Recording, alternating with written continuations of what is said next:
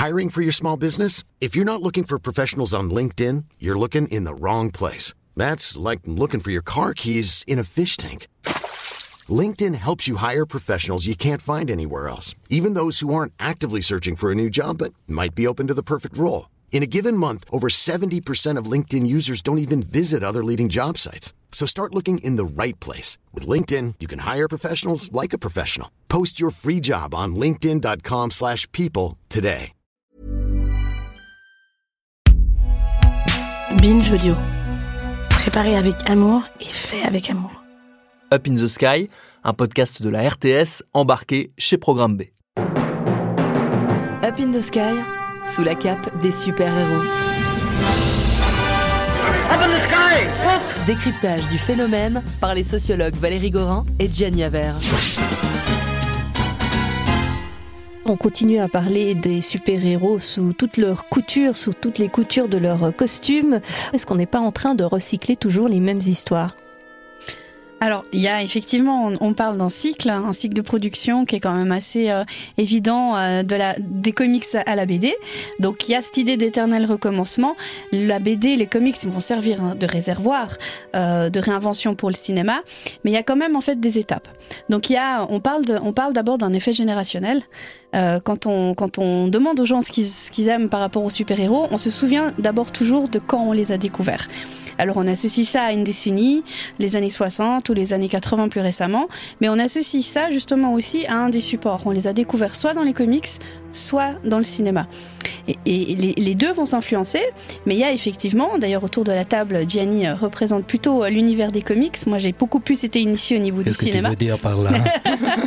Et donc on a vraiment euh, cet, cet, univers qui va se nourrir. Alors il faut savoir que curieusement le cinéma plus récemment n'a pas forcément relancé énormément l'univers des comics du point de vue de la BD. Ils en vendent pas forcément beaucoup plus depuis que les films ont été adaptés au cinéma. Mais il y a clairement en tout cas une domination assez importante de la BD jusque dans les années 70 et la fin du Silver Age va voir en fait euh, avec l'apparition du premier gros blockbuster d'adaptation de super-héros au cinéma qui est le Spider-Man de 1978 avec Christopher Reeve et Marlon Brando comme Superman. Superman, Superman pardon, exactement, Superman, pardon, on, on les mélange. Euh, donc 78 qui est le premier gros blockbuster au cinéma et qui là va marquer la première génération cinéma et le début en fait de l'adaptation et de la réinvention justement au cinéma. Quelle est son identité? Pourquoi fait-il tous ces mystères? Qu'est-ce qu'il cache sous sa cape rouge? Un moteur? Pourquoi s'est-il manifesté hier soir? Dick, d'où sort-il ce bonhomme? Celui ou celle d'entre vous qui le fera parler aura réussi un scoop avec l'interview la plus importante depuis celle que... que Dieu a accordée à Moïse. Quand on parle de Silver Age, juste, est-ce qu'on peut donner euh, une période euh, Alors justement, comme on parle de passé-présent, disons, euh, le, le, le, le, temps des super-héros, mais plus largement des comics, hein, est divisé en âge. Moi, j'en retiens trois, parce qu'après, on s'est amusé à les multiplier. Mais disons, en gros, il y a le Golden Age, qui est en fond de 38 à l'après Deuxième Guerre mondiale, qui est le moment d'invention et d'explosion du phénomène. Il y a un moment comme ça, un peu, de, où le phénomène se tarit pour les super-héros et, et un nouvel âge, cette fois d'argent, le, Silver Age, qui est euh, les années 60-70, c'est l'année de, euh, de Stan Lee par exemple, hein, c'est l'année où des nouveaux héros arrivent euh, et un peu moins euh, dirigés vers des enfants, mais plutôt des adolescents qui sont parfois des jeunes adultes. Et puis plus tard, dans les années 80-90, on a un Bronze Age qui est un peu la maturité de l'univers super-héroïque avec des de talent qui sont euh, au fond mis, mis aussi à contribution en tant que dessinateurs de talent et non pas des dessinateurs inconnus qui ont du talent comme c'était le cas dans les périodes précédentes et dans lequel effectivement la complexité de l'univers s'affine et se voilà donc euh, euh, c'est un peu dans le sens inverse presque de la qualité euh, du contenu c'est-à-dire que le golden age est un moment très sympathique mais en termes de contenu euh, de récit euh, c'est assez infantile. Et voilà et le bronze age par contre est plus est plus mûr. Oui avec euh, des références et des explorations de choses plus dark j'imagine aussi oui, dans bien le sûr, bronze age. bien sûr. Exactement. Donc on a plus de noirceur au niveau des personnages. On creuse aussi beaucoup plus leur origine leur passé euh, le moment où ils se sont euh, sentis, où ils ont compris qu'ils avaient des super pouvoirs, voire le moment de rupture qui les transforme. Hein. Donc ça peut être typiquement, euh, d'ailleurs ce passage euh, très intéressant chez Batman, euh, dans le comics, euh, le, moment où il devient Batman, alors il y, a, le moment de rupture qui est le meurtre de ses parents, et puis ensuite il y a vraiment bah, cet entraînement, cette partie initiation, j'acquiers mes super pouvoirs, je fais de la gymnastique, dans la BD il fait que de la gymnastique, on le voit s'entraîner aux anneaux, et puis euh, l'invention du costume qui doit être lié à quelque chose qui fait peur puisqu'il chasse les brigands, et dans la BD c'est très simple, il voit une chauve-souris rentrer par sa fenêtre, il en a peur et il se dit ben c'est parfait, chauve-souris c'est la nuit, c'est le monde nocturne, ça fait peur à tout le monde. Alors que ce moment initiatique, en fait, il a été beaucoup plus travaillé dans le film.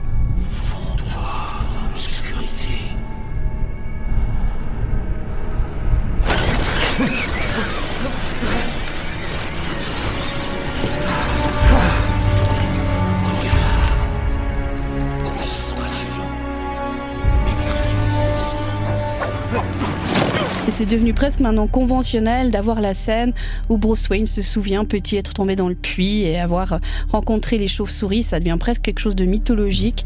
Je crois dans un des derniers de Batman, on le voit transporté comme ça par les chauves-souris. euh, que c'est un, des liens les plus importants de l'univers super-héroïque au passé, c'est le passé du super-héros lui-même. Hein.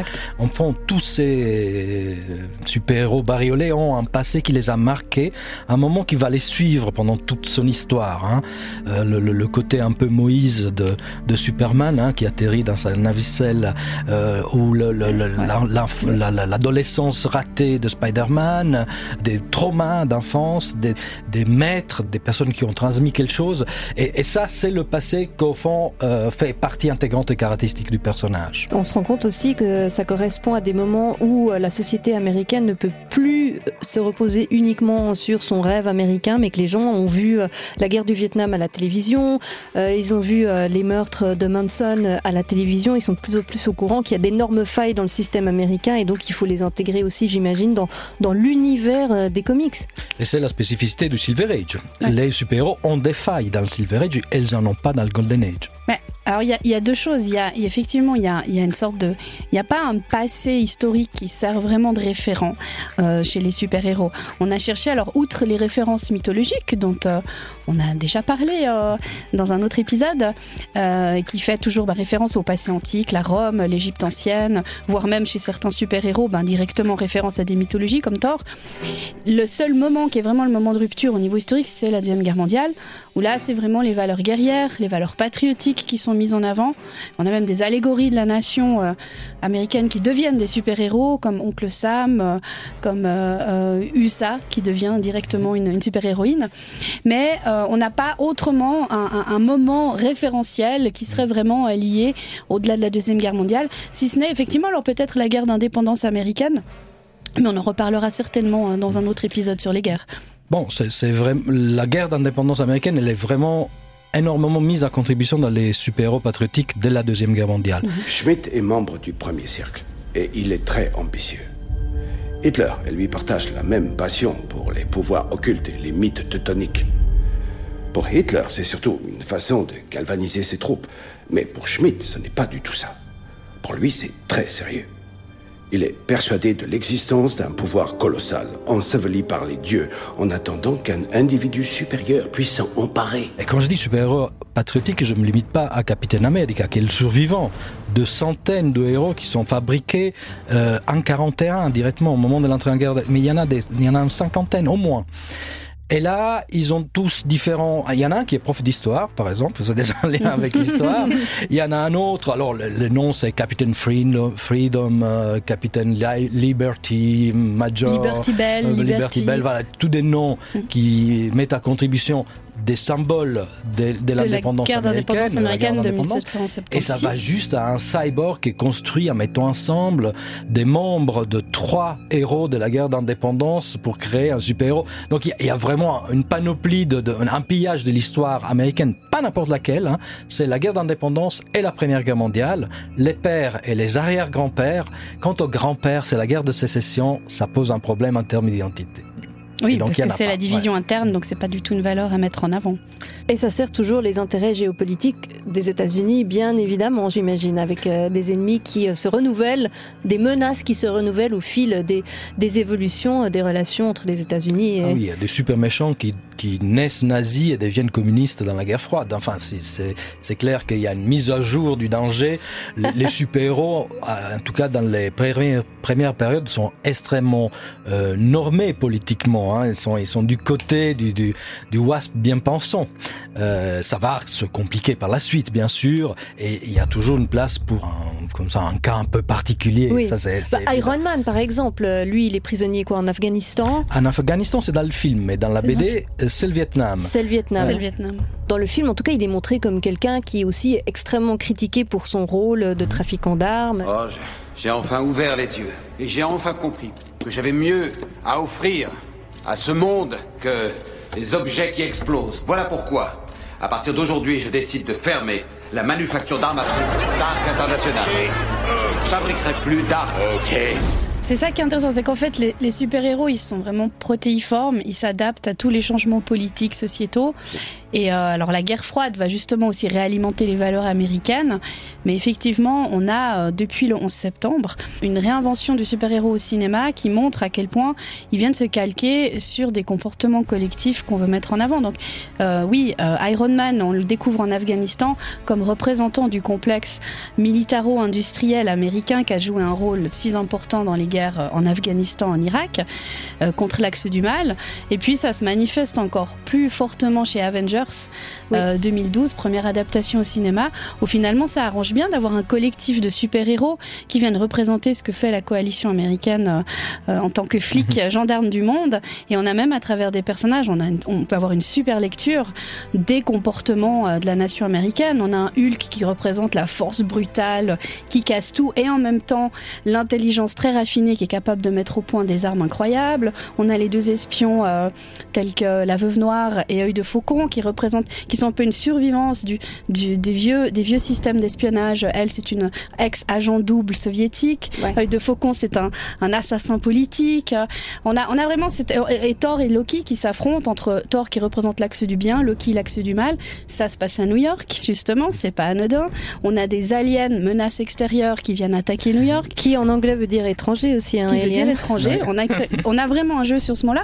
Donc on voit à quel point finalement on peut, on peut vraiment travailler euh, des contextes et des réadaptations qui montrent que les super-héros justement ne sont pas... euh, un, un élément du passé et sont pas liés à, une- à un épisode culturel ou un héritage culturel complètement euh, obsolète. C'est effectivement une- une- un un monde, un univers qui est extrêmement collé à l'actualité. Et donc, comme le phénomène a presque un siècle, ben, évidemment, on a l'actualité d'un siècle. Mm. Bon, plus récemment, donc du coup, certains super-héros, lorsqu'on a adapté, on a commencé à adapter euh, bah, justement Hellboy ou Captain America, on les a balancés dans la Deuxième Guerre mondiale, donc on en a fait des films historiques d'une certaine manière, mais parce qu'ils sont nés dans cette période. Et donc, quelque part, c'était inévitable de les contextualiser à un moment, euh, à un moment particulier. Euh, le cas de Black Panther, euh, justement, très d'actualité aujourd'hui. Est-ce qu'il était déjà d'actualité à sa création? Est-ce qu'il est lié aux Black Panthers? Alors c'est une des légendes, c'est une euh, des mythologies internes aux super-héros. Alors Black Panther, le personnage de super-héros, il est né en 66 et on dit qu'il a influencé le nom des Black Panthers, c'est-à-dire le mouvement radical euh, afro-américain qui en réalité aurait trouvé son nom déjà en 65. Ce serait plutôt lié soit à une équipe de foot d'Atlanta, soit à une division de chars euh, dont les soldats auraient été afro-américains pendant la Deuxième Guerre mondiale. Donc on voit aussi déjà encore une fois les référents, Deuxième Guerre mondiale. Donc, euh, ça tient plutôt de l'ordre de la légende. Mais ce qui est intéressant, c'est qu'il y a justement cette collusion-là entre le monde des super-héros et le monde des droits civiques. Ça montre surtout que Black Panther arrive à une période qui est très chargée euh, politiquement euh, chez les Américains, qui est la lutte justement pour les droits des Afro-Américains, et qui fait que ce nom arrive à point nommé et que des super-héros commencent à apparaître qui incarnent justement euh, des nouvelles formes identitaires. Pour les jeunes Afro-Américains, ça plaît d'avoir un personnage où ils peuvent enfin s'identifier. Il y a des millions d'années, une météorite faite de vibranium, la matière la plus puissante de l'univers, s'écrasa sur le continent africain. Elle affecta toute la flore alentour. Plus tard, quand l'homme est arrivé, cinq tribus se sont installées dans cette région et l'ont appelée Wakanda.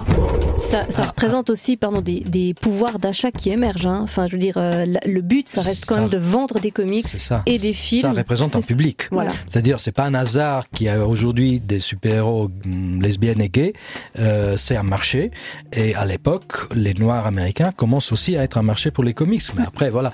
Un marché qui parfois est problématique. Tu citais effectivement l'exemple de, de Black Panther. Euh, il a fallu changer le, Changer nom, le nom. au moment du, du- du personnage, au moment où le Black Panther était les plus inquiétantes. Et on l'a appelé Black Leopard quelque temps. Bon, C'est Marvel euh, hein, qui a demandé directement à Stanley et Jack Kirby de changer le nom. Donc, ils se rendaient bien compte des dangers de cette collusion. Mais euh, bon, après, on retrouve des, Après, on le des remet types de finir, réadaptation, ouais, on le remet. Et puis tout récemment, bah, l'adaptation au cinéma, Mhm. elle arrive aussi à point nommé puisque elle arrive en plein mouvement Black Lives Matter. Et il y a eu d'ailleurs des réactions assez phénoménales euh, à la sortie du film. Donc euh, des milliers de fans qui sont venus en tenue, en costume africain. Euh, le film, c'est clair, met en avant des choses qui sont extrêmement glorifiantes hein, pour l'Afrique, qui changent complètement des clichés complètement stéréotypés qu'on a sur le continent africain, Euh, des grandes stars du cinéma afro-américain hollywoodien, euh, des critiques dithyrambiques, mais qui montrent justement à quel point les super-héros, ils cessent jamais de réinventer et de se coller à des contextes qui sont pas que politiques justement, et qui là mettent, valorisent plutôt une sorte de fierté euh, d'être africain. D'une certaine manière, euh, l'un a copié l'autre, peut-être ou inversement, c'est peut-être un hasard, mais aujourd'hui, Ouais. les deux noms sont liés. Aujourd'hui, on, on Ouais, pense quelque ça. part à- au lien entre Black Panther, le super-héros, Mhm. et Black Panther, le mouvement politique. Alors finalement, tout ça, c'est extrêmement pratique parce qu'avec des mêmes personnages, il n'y a plus besoin de créer de nouvelles choses. Il s'agit simplement de repiocher dans un, bassin déjà existant. Euh, Ça permet de produire plus, plus vite et à moindre coût finalement et de faire des reboots aussi. Bah, C'est ce qui intéresse, euh, disons, les grosses entreprises de la production industrielle euh, de culture, de la production de culture industrielle. C'est ça, c'est les réservoirs de personnages. Pourquoi Disney va acheter euh, l'univers Star Wars, l'univers Marvel, tous ces univers-là? Parce que c'est effectivement des univers qu'on peut décliner à l'infini et qui ont déjà un public euh, qui les suit. Or, en adaptant, au fond, toujours et encore les mêmes super-héros, on a une garantie de cette, ce lien, ce lien avec le public. Même si on, a, on est tout à fait capable d'en sortir d'inconnus, mais qu'ils ont existé, qui sont quand même garantis par le patch euh, super-héros classique. On en a aussi inventé des nouveaux. C'est le cas de toutes les, toutes les productions, disons, concurrentes qui ont eu lieu Mhm. en Italie, en Turquie, des super-héros, voilà, inventés de Bic et de Bock, mais qui sont des imitations de, de, de super-héros existants. Donc, effectivement, c'est plus intéressant avoir un, un réservoir bien, bien défini et protégé par des droits d'auteur que, au fond, devoir réinventer à chaque fois un nouveau, un nouveau personnage. Ouais, ce qui est intéressant, c'est que bon, c'est vrai qu'on a l'impression du coup, ça renforce cette idée de recommencement permanent, puisque on a déjà vu euh, les trilogies ou les quadrilogies qui ont été faites sur Batman, sur Spider-Man, et puis ça reprend à chaque fois au début, on nous refait des trilogies. Ce qui permet de changer dans les reboots, c'est surtout qu'on peut démarrer des styles narratifs, des humours, changer de réalisateur. C'est ce qui a été rendu possible justement au moment où euh, Disney s'est procuré les, droits. euh, ils ont racheté en fait la Paramount qui euh, produisait tous les films Marvel. Et du coup, ça a permis de lancer par exemple la trilogie des Batman avec Christopher Nolan. Donc on imprime aussi un style et ça permet de travailler finalement des séries. La toute première adaptation, donc euh, le Iron Man 1 et 2, euh, le premier Avengers, les premiers Hulk, n'ont pas un, humour particulièrement drôle. Ça doit se travailler, ça doit se trouver. Et c'est finalement les séries les plus récentes, ou les, les, les Thor 3 ou les Avengers 3 ou 4, qui commencent à être intéressants du point de vue de l'humour, parce qu'ils ont pu aussi trouver des réalisateurs qui ont su s'accaparer en Mm. fait ce style et créer quelque chose de nouveau. Donc c'est pas le personnage qui est nouveau, au contraire, c'est la manière de le raconter, de le mettre en scène, voire justement d'aller piocher dans des épisodes de son passé qui n'ont pas été exploités, voire de les détourner, puisque parfois on réécrit un petit peu l'histoire de son passé, qui crée en fait de la nouveauté et d'aller insister. Alors là, on parle depuis une dizaine d'années beaucoup plus aussi sur le côté un peu euh, euh, psychologique des personnages, leurs faiblesses, leurs fêlures, etc., qui montrent qu'on sort aussi du cadre uniquement humoristique de ces super-héros. Ouais. Euh, Gardien de la Galaxie, justement, euh, c'est le cas typique où c'est super bien encadré. On est dans un humour très particulier qui est pas du tout le même humour. Qu'est-ce que tu comptes faire? Tu veux être le héros qui vaincra le miroir et sauvera tout le royaume?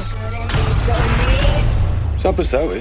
Ant-Man aussi. Exactement. C'est pas du tout la même chose que bah, Avengers ou, euh, ou, Captain America ou Iron Man. Exactement. Il y a aussi Deadpool récemment qui, oui. qui on sort, on rentre carrément dans un style qui est presque euh, pas, pas, grotesque, mais on rentre dans le cynisme, euh, dans la satire, dans l'autodérision, ce qui est aussi complètement nouveau dans ce style et qui montre qu'on imprime aussi. On va aller chercher des réalisateurs qui se sont fait connaître dans des styles parfois euh, série Z, etc. Et en leur donnant finalement le poids énorme de dire vous allez vous occuper d'une série de super-héros avec des publics qui se chiffrent en millions, euh, on, on, on, arrive à créer quelque chose qui va être plutôt sur un style qui va réussir aussi à s'écarter de la BD et à changer finalement de, l'univers du, Golden Age ou du Silver Age pour créer quelque chose qui soit peut-être un peu plus intergénérationnel. Et ce qui est sympa chez les super-héros, c'est que finalement tout le monde s'y retrouve. Ça fait plaisir aux vrais fans, ça fait plaisir aux plus jeunes qui sont pas capables de comprendre parfois la subtilité euh, humoristique, et ça fait plaisir aussi à un public qui est peut-être plus demandeur en termes de dialogue, en termes de répliques, voire en termes de références, puisque maintenant il y a des références inter-super-héros. On, on, voit vraiment finalement dans Avengers où ils vont évoquer ce qui s'est passé chez Thor, voire des épisodes assez drôles. Si vous n'avez pas vu les Thor, vous comprenez pas. Donc ça implique aussi euh, aux spectateurs de devoir finalement démultiplier euh, euh, la manière dont il va accéder aux super-héros. Thor Qu'est-ce qui s'est passé ici? Tu devais tous nous protéger. Asgard devait tous nous protéger. Asgard a été détruite. Oui, c'est vrai que cette déclinaison de public en, en tranche d'âge est, est devenue flagrante. C'était pas tout le cas au début, euh, au point que voilà, les Avengers, vous les avez en Lego, enfin les dessins animés Lego mm. avec les personnages Marvel, montrent bien que on, on, les, les BD aussi, il y a des versions BD pour enfants avec des super-héros aussi à colorier. Donc c'est un univers qui va complètement euh, couvrir tous les groupes générationnels. Pour le côté effectivement de l'ironie, ça c'est quelque chose qui a, qui a eu au début de Silver Age dans des personnages particuliers. C'est-à-dire, il y avait les personnages sérieux et il y avait les personnages drôles. C'est le cas de Plastic Man, c'est peut-être le plus connu. Hein. C'était un, personnage, le premier personnage à rallonger son corps. Bah, ça a quand même donné pour finir Mister Fantastic qui est pas drôle du tout, enfin qui est un personnage comme les autres. Donc le super héros de rallonger, le, le super pouvoir pardon de rallonger son corps était donné comme drôle. Euh, Aujourd'hui, il fait partie des super pouvoirs tout à fait accepter de l'univers super héroïque de manière sérieuse. Mmh. Donc voilà, il y a, y a, aussi des va-et-vient euh, dans ces dans récupérations, ces... dans ces voilà. Dans ce registre-là, ouais. Alors l'histoire est aussi présente dans l'univers euh, super-héroïque en termes de rappel visuel. Euh, donc des personnages qui sont pas forcément des personnages dès l'histoire, mais qui sont dessinés, habillés d'une manière à rappeler, à évoquer des univers historiques. Alors c'est le cas évidemment comme Valérie l'a dit, d'une série de héros euh, liés à la mythologie. Hein, donc. Mais c'est aussi le cas, par exemple, de l'histoire du Moyen Âge, avec des personnages comme Docteur Fatalis, qui est le méchant des quatre fantastiques, qui est un mélange entre un moine et un chevalier. Enfin, il a une armure plus un capuchon. Donc, euh, référence au Moyen Âge, comme référence au Moyen Âge, présente dans quasiment tous les héros archers, que de près ou de loin font référence à l'Angleterre du Moyen Âge et à Robin Hood.